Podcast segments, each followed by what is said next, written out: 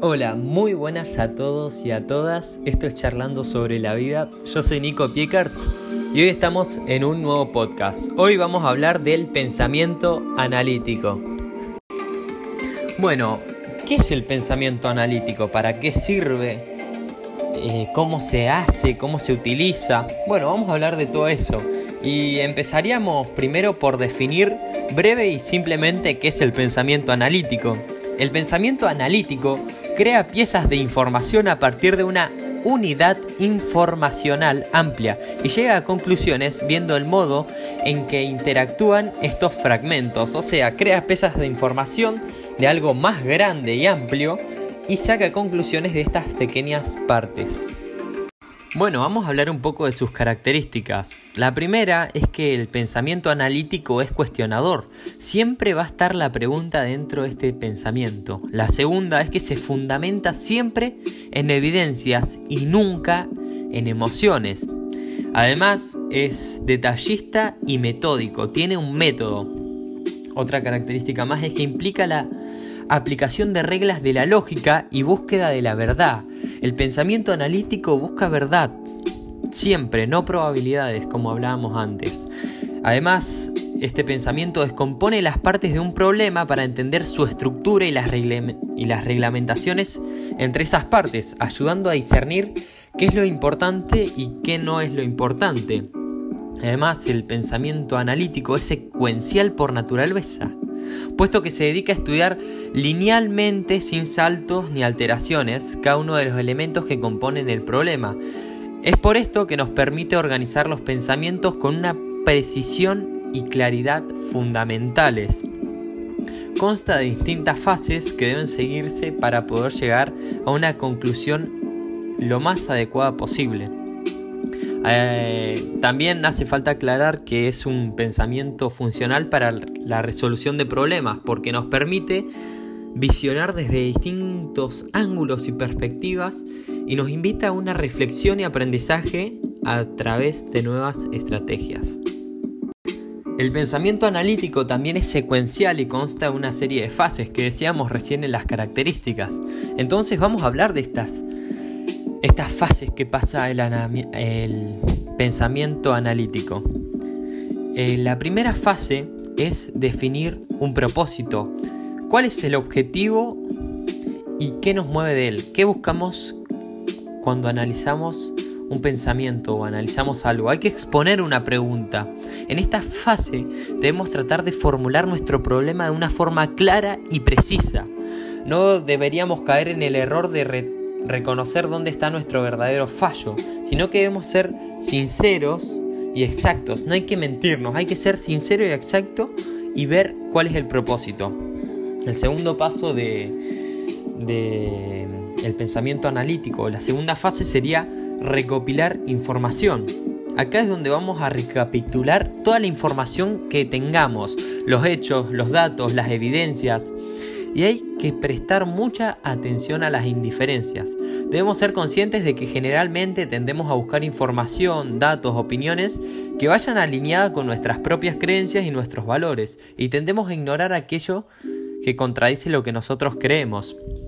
Según el método de pensamiento analítico, debemos tratar de alejarnos lo máximo posible del autoengaño y seguir la lógica.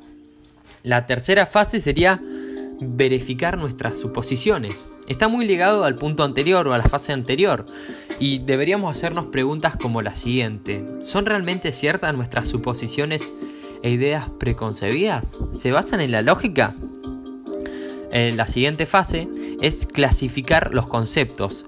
Todas las ideas, conceptos o hipótesis deben ser correctas y debemos revisarlas y validarlas una a una. No podemos pasar por alto ninguna. Tiene que ser comprobada. Hay que comprender el punto de vista que llegamos. Llegados a este punto deberíamos revisar punto a punto nuestras perspectivas y valorar los posibles enfoques que hay sobre esta hipótesis.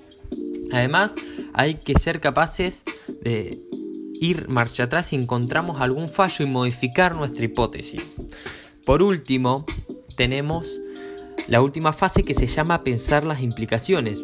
Esto no es otra cosa que adelantarnos a las posibles consecuencias que nuestra reflexión barra solución vaya a ocasionar.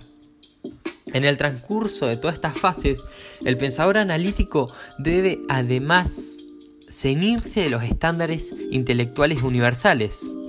Según el doctor Richard Paul y la doctora Linda Elder, de la Fundación del Pensamiento Crítico, deben aplicarse a los distintos elementos que componen un pensamiento si se quiere evaluar la calidad de su razonamiento.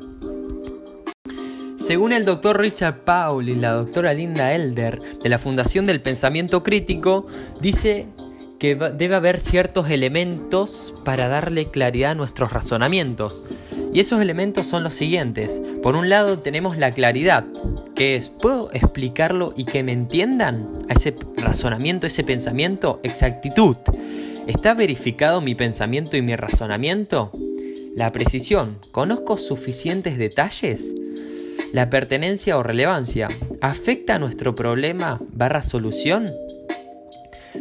Profundidad. ¿Puede surgir complicaciones de, de este razonamiento?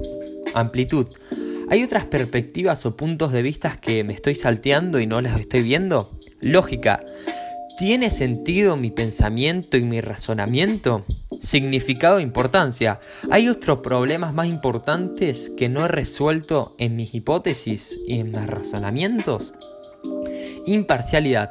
¿Me mueve algún interés personal? ¿Estoy sesgado por algo y tiendo a que esa hipótesis vaya hacia mis creencias y no hacia algo fuera de las emociones y de mis pensamientos? Para terminar vamos a dar un ejemplo de un pensamiento analítico. Imaginemos que tenemos una casa de dos plantas en la que hay un cortocircuito. Ese sería nuestro problema. El pensamiento analítico lo podemos ver de la siguiente forma.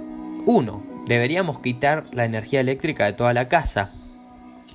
2 deberíamos poner la energía eléctrica de la planta baja y ver si allí se produce el cortocircuito. De lo contrario, el cortocircuito estaría en la segunda planta.